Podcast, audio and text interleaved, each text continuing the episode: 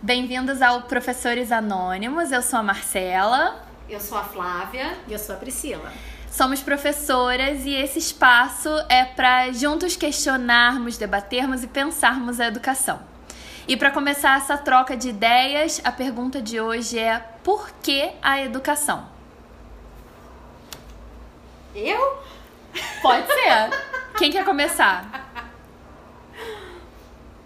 Então eu começo, eu vou começar, vou contar por que, que eu escolhi a educação. Na verdade, eu não escolhi a educação.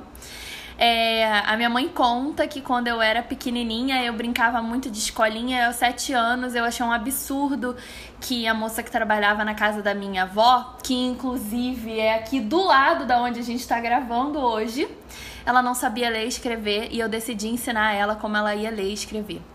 E depois passou um tempo, eu me formei no ensino médio, não sabia o que ia fazer, tive o privilégio, a oportunidade de morar fora.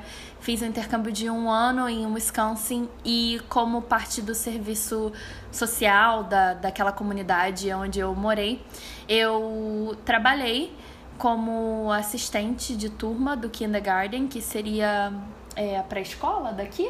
Acho que sim. Pré-escola 1 ou 2. É. Uma coisa assim, é. E aí eu ajudava a professora, me apaixonei e também trabalhava no After School Program, que era como se fosse um integral. Então eu trabalhava com crianças do ensino fundamental 1, auxiliando eles nos trabalhos de casa. Enfim, quando voltei, é, eu me formei em publicidade pela PUC do Rio de Janeiro. Trabalhei pouco na área, estagiei, trabalhei na área de turismo, não me identifiquei. E, paralelamente, eu dava aula de inglês em curso. Fiz isso durante 10 anos. Sempre fui apaixonada por dar aula. Até que comecei a dar aula em escola. E essa foi a minha história. Só sei fazer isso da minha vida. Não escolhi educação. Eu acho que a educação me escolheu desde sempre. E foi aí nessa escola que a gente se conheceu. Foi nessa escola é, que a gente se conheceu. Gente conheceu. Nós três. Verdade. Nós três. Bom, a minha história com a educação também começou com não quero. Na verdade, eu estava terminando o ensino médio, não sabia o que fazer, o que escolher da vida, já tinha aquela pressão de o que, que você vai ser e tudo mais. E eu gostava muito de português, eu gostava muito de inglês. E aí, é, uma amiga da nossa família veio com essa ideia: por que você não faz letras? São duas coisas que você gosta tanto, você tão apaixonada por inglês e tudo mais. E aí foi que eu decidi fazer letras, levei um bom tempo, acabei entrando e saindo da faculdade algumas vezes, fui trabalhar com outras coisas, é, fui trabalhar com música, com, enfim, com N coisas diferentes, até que eu resolvi voltar, me formar. Me formei porque achava que precisava de um diploma, não podia ficar daquela forma. Uma semana depois eu colei grau, na semana seguinte eu fui chamada para trabalhar na minha escola. Fui porque precisava de dinheiro e falei: não quero isso na minha vida não quero, não quero. Ano que vem eu, eu paro. Aí me chamaram de novo, eu acabei continuando, mas eu não queria. E aí eu falei, ah, vou fazer psicopedagogia, porque aí eu consigo sair da sala de aula, mas aproveito aquilo que eu já sei, a experiência que eu tenho.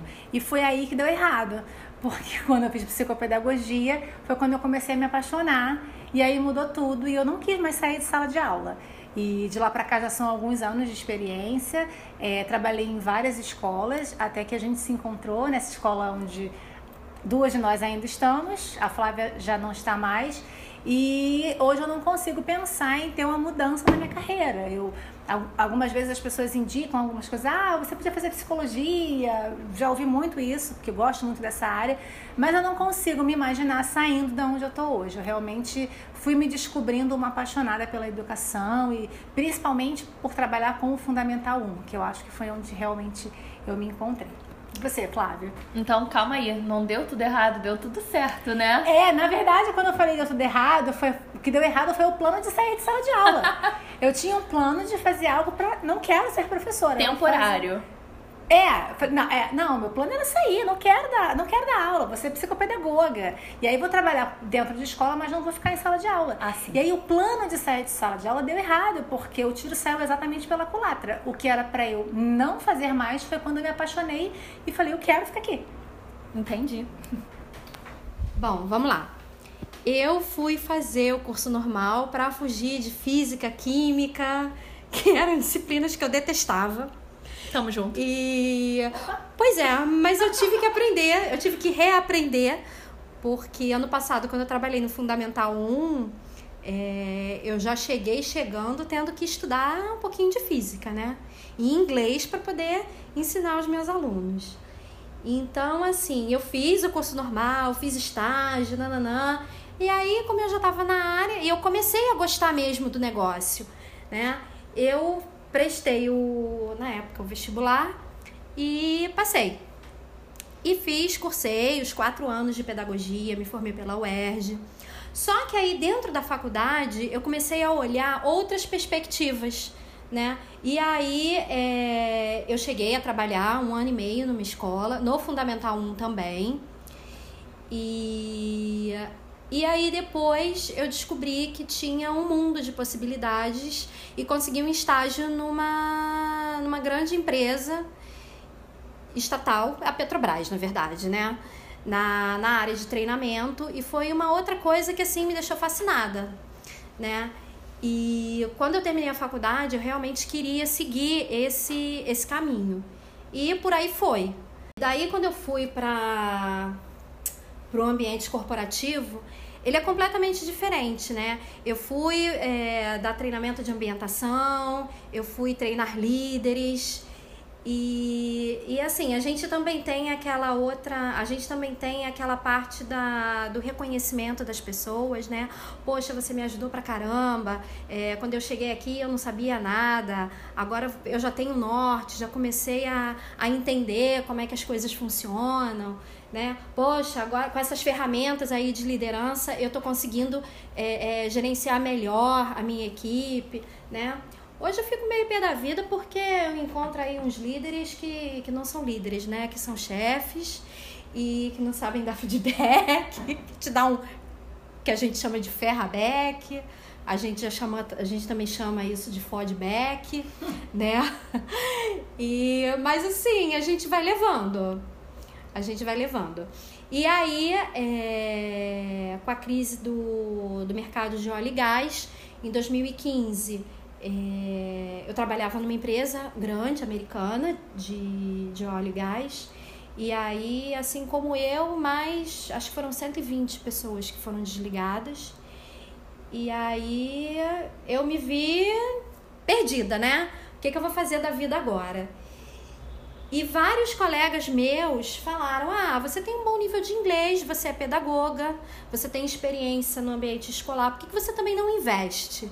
Né? E aí eu comecei a investir, comecei a me capacitar mais, porque eu já estava fora do ambiente escolar há um bom tempo, né? E aí uma amiga minha me indicou para uma escola e eu consegui. E de lá para cá é o que eu tô fazendo, tô apaixonada.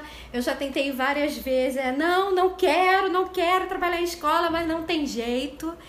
É, eu gosto pra caramba eu gosto de ver que eu estou contribuindo com o desenvolvimento de tô, ah, tô ajudando aquelas pessoinhas lá hoje, né, bem pequenas, é, a desenvolver o potencial delas, a fazer com que elas acreditem, né, não fazer com que os pais, né, acreditem que, que, que elas têm capacidade, que a gente pode sim fazer um belo trabalho desde cedo e, e é isso, eu acho que é, essa é a melhor, a, acho que a maior recompensa é o reconhecimento que a gente tem dos nossos pimpolhos, dos nossos alunos, né?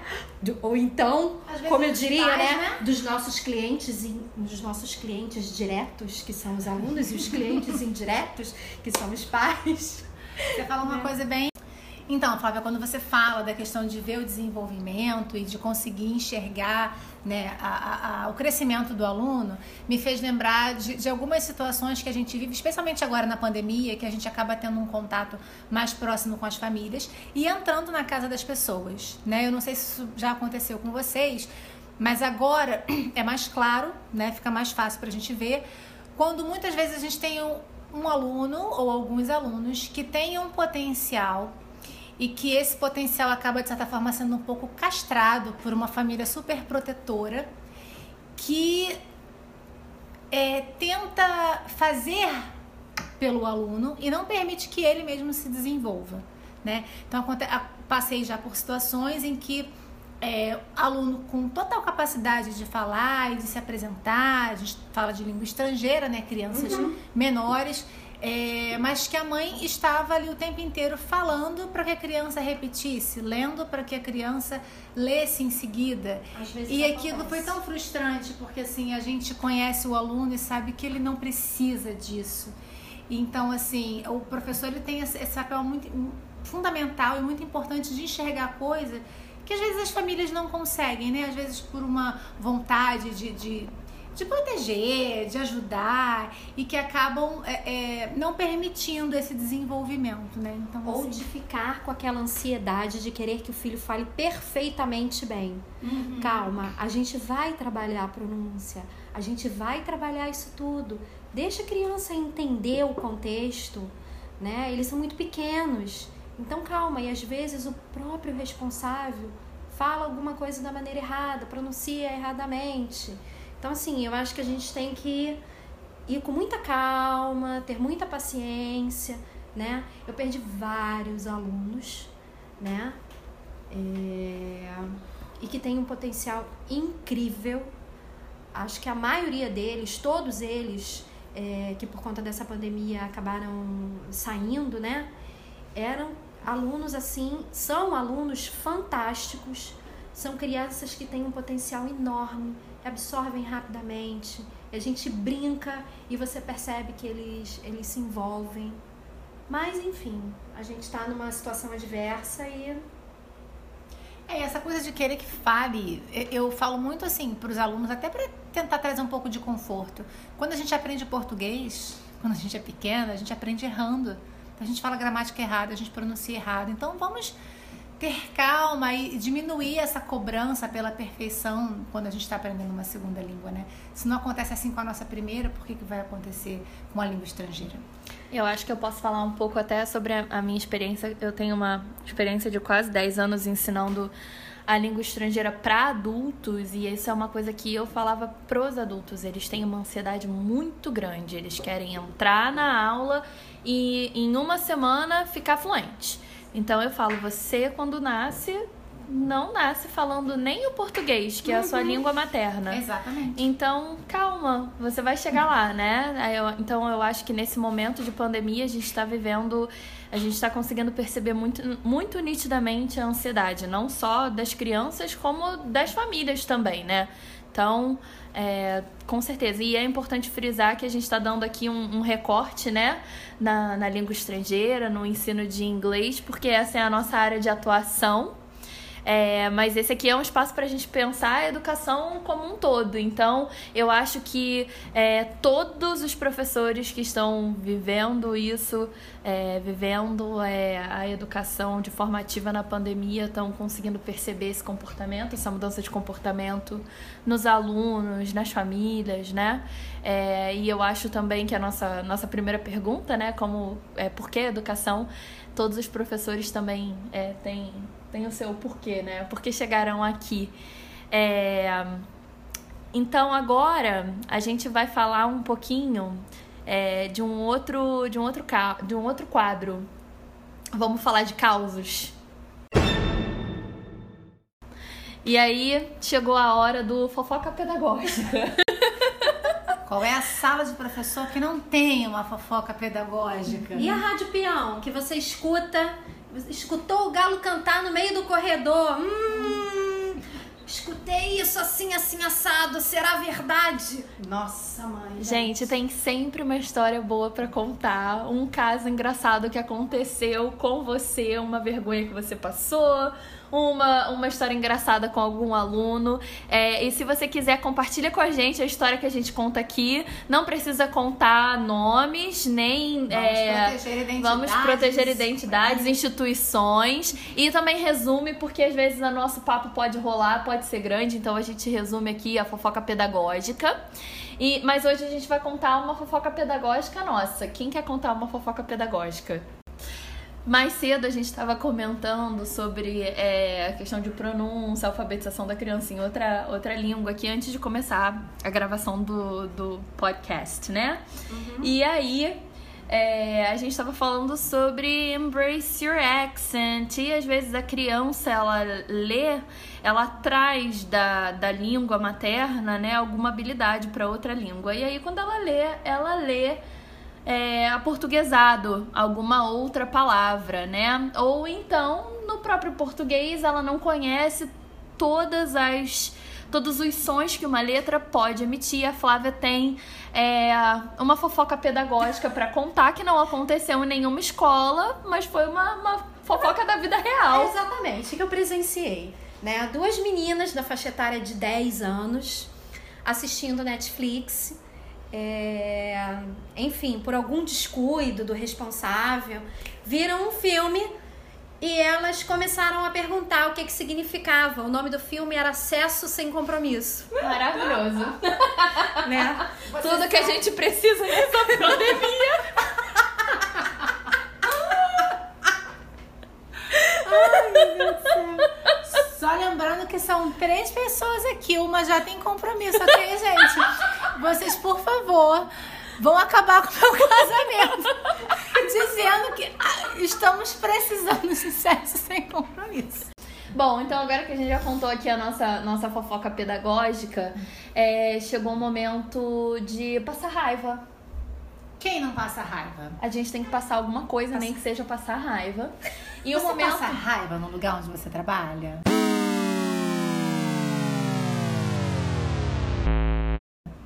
Você passa, Flávia? Who knows? Vamos falar de passar raiva no ambiente de trabalho?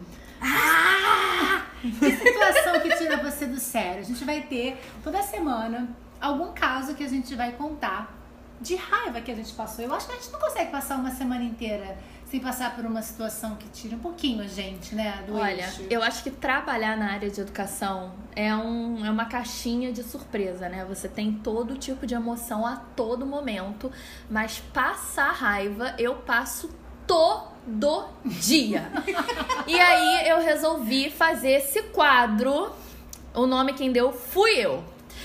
E eu fiz esse quadro, é, que é um quadro onde a gente vai falar alguma coisa ruim que aconteceu na semana. Pode ser é, uma notícia, pode ser uma fofoca pedagógica ruim, entendeu? Pode ser um desabafo.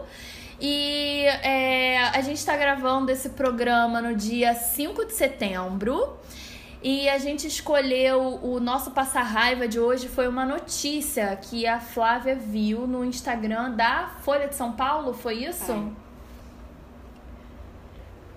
Ai, ai, ai, ai. Não, Carta Capital. Foi na Carta Capital. Então lê pra gente aí uma parte da notícia. Governo de São Paulo quer que professores se responsabilizem caso se infectem com coronavírus. Se isso não é pra passar raiva, meu amor, eu não sei o que que é, né?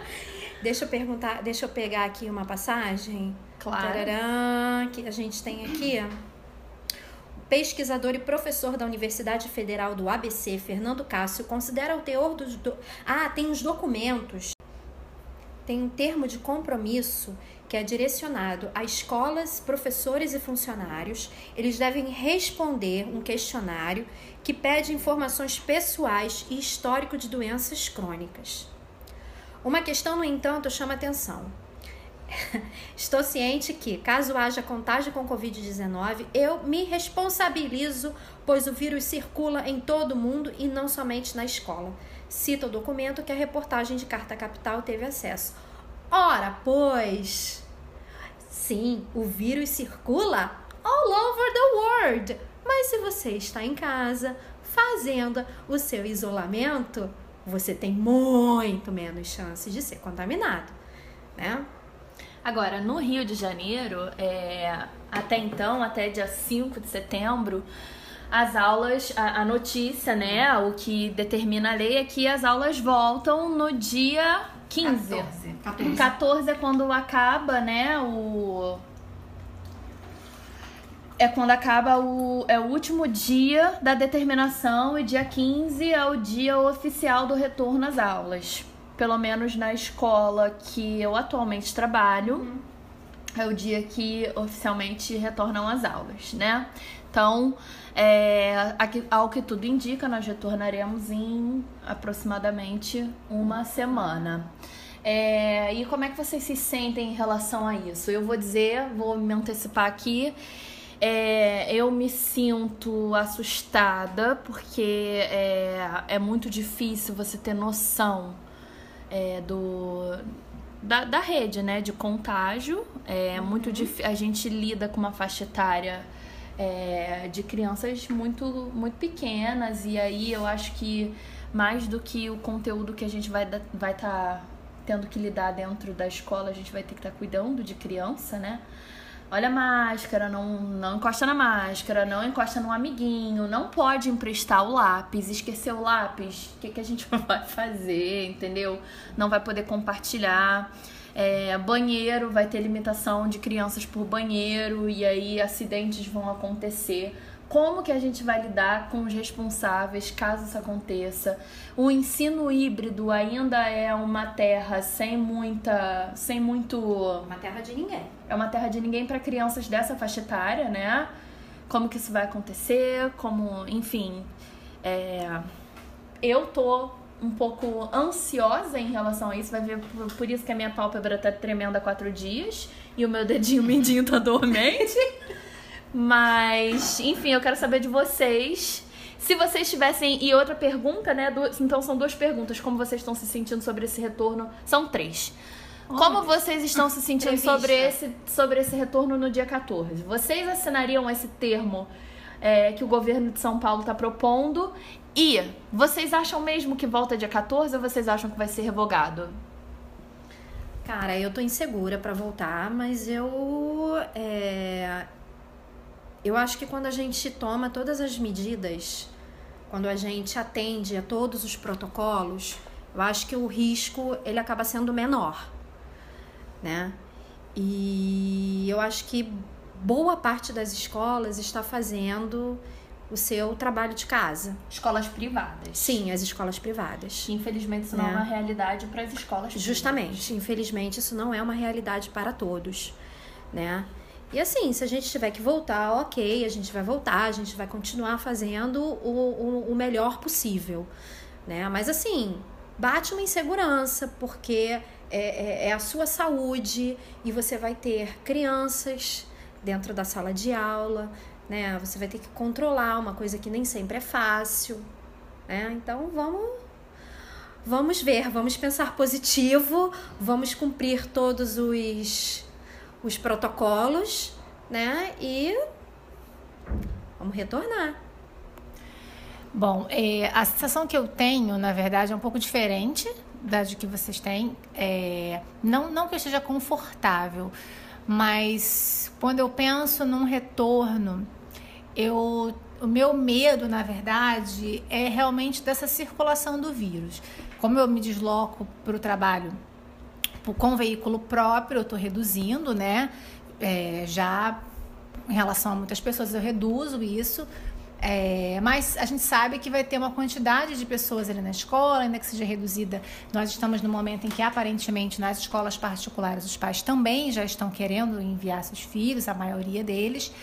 E eu penso muito nessas crianças voltando para casa e levando isso para é, pessoas do grupo de risco. Eu não sou grupo de risco, é, eu moro somente com meu esposo, que também não é grupo de risco.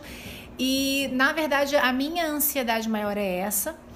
E essa questão aí do governo de São Paulo também, que é o quanto que o professor não vai acabar de alguma forma sendo responsabilizado por pequenos deslizes que podem levar uma criança a, a, botar algum objeto do outro colega na boca, enfim, N coisas que podem acontecer no dia a dia. Eu tenho medo dessa pressão que a gente vai sofrer na retomada, porque nós, como professores, já temos uma. Especialmente nós que trabalhamos com educação fundamental, ensino fundamental 1, e a Flávia trabalha com educação infantil. É, são, já é no, no, dia a dia realmente um monte de coisa, um monte de cobrança para a gente dar conta e ter olhos por todos os lados, né, para enxergar tudo. E nesse momento o cuidado é muito maior, né? Sem contar que a gente precisa se posicionar, se preocupar com a câmera, com o material que vai ter que ser transmitido para quem optou ficar em casa e administrar também são duas coisas completamente diferentes, né? Aquilo que a gente faz online e a aula que a gente está no presencial e a gente, eu acho que ninguém ainda se deu conta de que a gente vai ter que é, se adaptar a isso agora, né? A fazer o aluno que está em casa, que optou por ficar em casa, receber o conteúdo com a mesma qualidade daquele que está ali no presencial. Então vai ser uma série de ajustes que a gente vai precisar fazer. Eu ainda não estou vendo as escolas falarem sobre esse formato. E você assinaria esse documento? Eu não assinaria esse documento. Eu também não assinaria. E vocês acham que dia 14 volta mesmo ou vocês acham que vai ter mais, mais uma eu acredito, é, eu tive bem desacreditada, né? Porque foram muitas datas, mas diante de tudo que está acontecendo no Rio de Janeiro, a gente é, é, tá saindo de casa pela primeira vez e tá vendo os bares cheios, as notícias, as praias estão cheias. É, a gente teve um pico, né? um pico não, uma retomada de crescimento nos casos no Rio de Janeiro, agora que a gente voltou para a estabilidade. E o fato da gente ter tido é, esse aumento não mudou os planos do governo para é, é, essa retomada da economia. Então, como a gente, antes do dia 14, já voltou para a estabilidade, eu não acredito que agora isso vai ser mudado. Então, eu acredito que agora a gente realmente vai voltar. Eu também acredito que a gente vai retomar as aulas, justamente por conta desse movimento todo você sai, você vê que é, o mercado está lotado. Eu, até pouco tempo, quando eu ia ao mercado, tinha fila na porta, porque eles controlavam o número de clientes do lado de dentro. Agora isso já não está acontecendo há mais de um mês. É... Eu lembro das várias vezes que eu voltei do mercado e os bares aqui perto de casa lotados, né? A gente vê na televisão final de semana, tem aglomeração não sei aonde, tem jogo, gente jogando futebol no campo lá de não sei onde, tem é, as praias lotadas. Eu já eu precisei andar de metrô hoje, porque, enfim, eu tive que é, fazer um deslocamento, eu andei de metrô com medo, mas. E também estava cheio, e hoje é sábado, né? Então, assim, eu acho que agora, sinceramente, volta. O que eu não sei é se os alunos voltam. Né? Porque a minha percepção é que os pais estão muito inseguros de mandar os seus filhos. Eu, eu acho que esse momento passou. É, pelas pesquisas que as escolas estavam fazendo, até então é, trabalho em três instituições diferentes, todas privadas e de, de público de classe média, classe média alta, e eles estavam muito receosos, mas nas últimas semanas o que eu estou ouvindo é que vão voltar. Alguns pais parece que vão testar, mandam alguns dias, não mandam outros. É, tive contato com uma, uma amiga que é coordenadora de uma escola é, de, bem de elite mesmo, né? Que disse que 90% dos pais estão confirmando o retorno. Então eu acho que até por esse tempo que passou e por as pessoas estarem com a sensação de que a vida voltou ao normal, eu acho que vai realmente a escola vai voltar e que não vai ter um número tão reduzido de alunos. Como que as instituições vão cuidar desse rodízio e tudo mais, eu ainda não sei, porque a gente já teve tanto treinamento para voltar e não voltou que eu não sei o que, que vai ser realmente nesse cenário atual. Mas o meu receio é esse: é, é crianças sendo expostas e talvez levando a pessoas do grupo de risco em casa. Essa é a minha sensação. E os professores de, do grupo de risco também que estão correndo. Voltem, né, gente? Assim, algumas escolas estão fazendo é, uma triagem, mas eu acho que isso não acontece com todas. E a gente também não tem certeza se essa triagem vai culminar num afastamento dos, dos professores de grupo de risco, né? A gente não sabe de fato como isso vai acontecer. Então chega de passar raiva? Chega, né? Chega, tá bom. Então agora vamos fechar com chave de ouro o nosso primeiro programa. E vamos pro nosso, nosso momento de é, um quadro onde a gente indica coisas legais, coisa que a gente vê por aí, que a gente acha incrível, que a gente consome. E a gente resolveu dar o nome desse quadro de Prêmio Paulo Freire.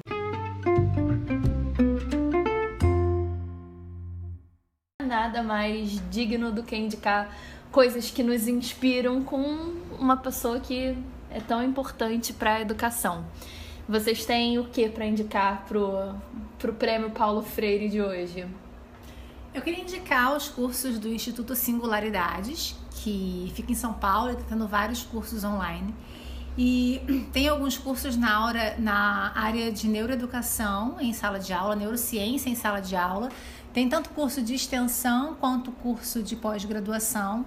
E eu acho que para todo mundo que, que trabalha nessa nossa área, isso é muito importante, porque mais do que estudar o conteúdo, eu acho que mais importante de tudo é a gente aprender sobre os mecanismos e sobre o funcionamento do cérebro, especialmente das emoções, que é a parte que eu mais gosto, na aprendizagem. Então, assim, eu fiz um curso rápido de, de, de dois dias de, neuro, de neurociência na educação, eu achei fantástico. Então, eu acho que quem tiver a oportunidade de fazer um curso de extensão mais completo ou uma pós-graduação é, é uma excelente opção. E o Instituto Singularidade tem cursos excelentes e online. Eu vou falar, quem não tem grana para fazer o curso? Eu sou Tiete. E eu vou indicar a Troika, todo ah! mundo já sabe. Também é, sou. Somos tietes. Somos tietes. Eu conheci a Troika sem saber que era Troika. Uma vez na instituição que eu trabalho, eles foram prestar é, consultoria porque eles, eles trabalham com o livro da National Geographic e eles foram lá na escola. E aí, posteriormente, a gente conheceu em São Paulo nessa viagem que a gente fez juntas. E eu simplesmente me apaixonei. Eles são incríveis. Desde então, tudo que tem de webinar deles eu participo, porque infelizmente eles ficam em São Paulo. Então, quando tem a oportunidade, eu participo. Eles têm é, é, membership, então vocês podem optar por serem membros da Troika e assistir online tudo que eles oferecem. Tem vários tipos de membership com vários valores. Muitas vezes eles têm parceria e oferecem é, webinars gratuitos. Se eu não me engano, o arroba deles no Instagram é arroba troicabr ou troika underline br. Troika com K. Troika com K. E eles são AF ridículos. Foda. Agora vou dar um spoiler porque eu tô sabendo que a Troika já está vindo atuar em escolas do Rio de Janeiro. Não oh, posso dizer não! mais do que isso. É um sonho. Meu Deus do céu, eles são muito legais, sério. Sigam a Troika, se puderem, participem dos webinars, eles são, nossa, eles são demais. Eles são fantásticos, eles trazem temas atuais, é, profissionais que estão aí antenados no que está acontecendo. Então, assim, é muito bom. E eles são extremamente, assim, é, didáticos, é, eles são animados. Acessíveis, acessíveis, porque eu já tive retorno, eu já comentei um stories e eu recebi um retorno. E tá tendo um sorteio, vocês duas me marcaram no Instagram, tá tendo um sorteio. é, participem do sorteio deles para ganhar três meses de membership. membership. É, então, Acessem, eles são muito legais. Então esse é meu prêmio Paulo Freire. Arrasou, Marcela. Hum. Bom, então pegando um gancho com o que a Priscila falou, eu também sempre fui muito interessada sobre como acontece a, a aprendizagem na mente humana, no cérebro humano. Né? E eu tô lendo um livro de Iana Muniz, que é sobre neurociência e os exercícios mentais, estimulando a inteligência criativa né? Acho que no próximo, no próximo podcast eu posso falar alguma coisa, posso trazer alguma informação do que eu conseguia. É, exatamente. Arrasou. Sobre, sobre esse livro. Arrasou. Então é isso? Então é então isso. É isso. A gente está fazendo esse podcast para trocar, para conhecer outros professores é, trazer dicas. Hoje foi mais uma apresentação, mas a gente quer compartilhar. É, essa ideia veio também porque é assim que a gente vive, né? Nosso grupo, a gente é, começou, estreitou a amizade porque a gente resolveu fazer um curso em São Paulo juntas e isso estreitou os nossos laços. E a gente tem por hábito compartilhar ideias, compartilhar informações sobre educação, cursos, dicas de livros e práticas pedagógicas. Então, assim, daqui para frente, o que a gente pretende é essa troca com vocês e que vocês enviem também ideias e é, para sala de aula, para cursos, enfim, para tudo que a gente possa crescer junto. temas para nossa fofoca pedagógica, temas pra gente passar raiva, Pode mandar entendeu? Pode mandar para você não passar raiva sozinho. A gente vai deixar na descrição do nosso, do nosso podcast é, um e-mail que vocês podem mandar tudo que vocês quiserem e o nosso arroba também no Instagram para vocês seguirem e mandarem as coisas pra gente no DM. Então nos vemos no próximo podcast. Tchau, tchau. Bye bye.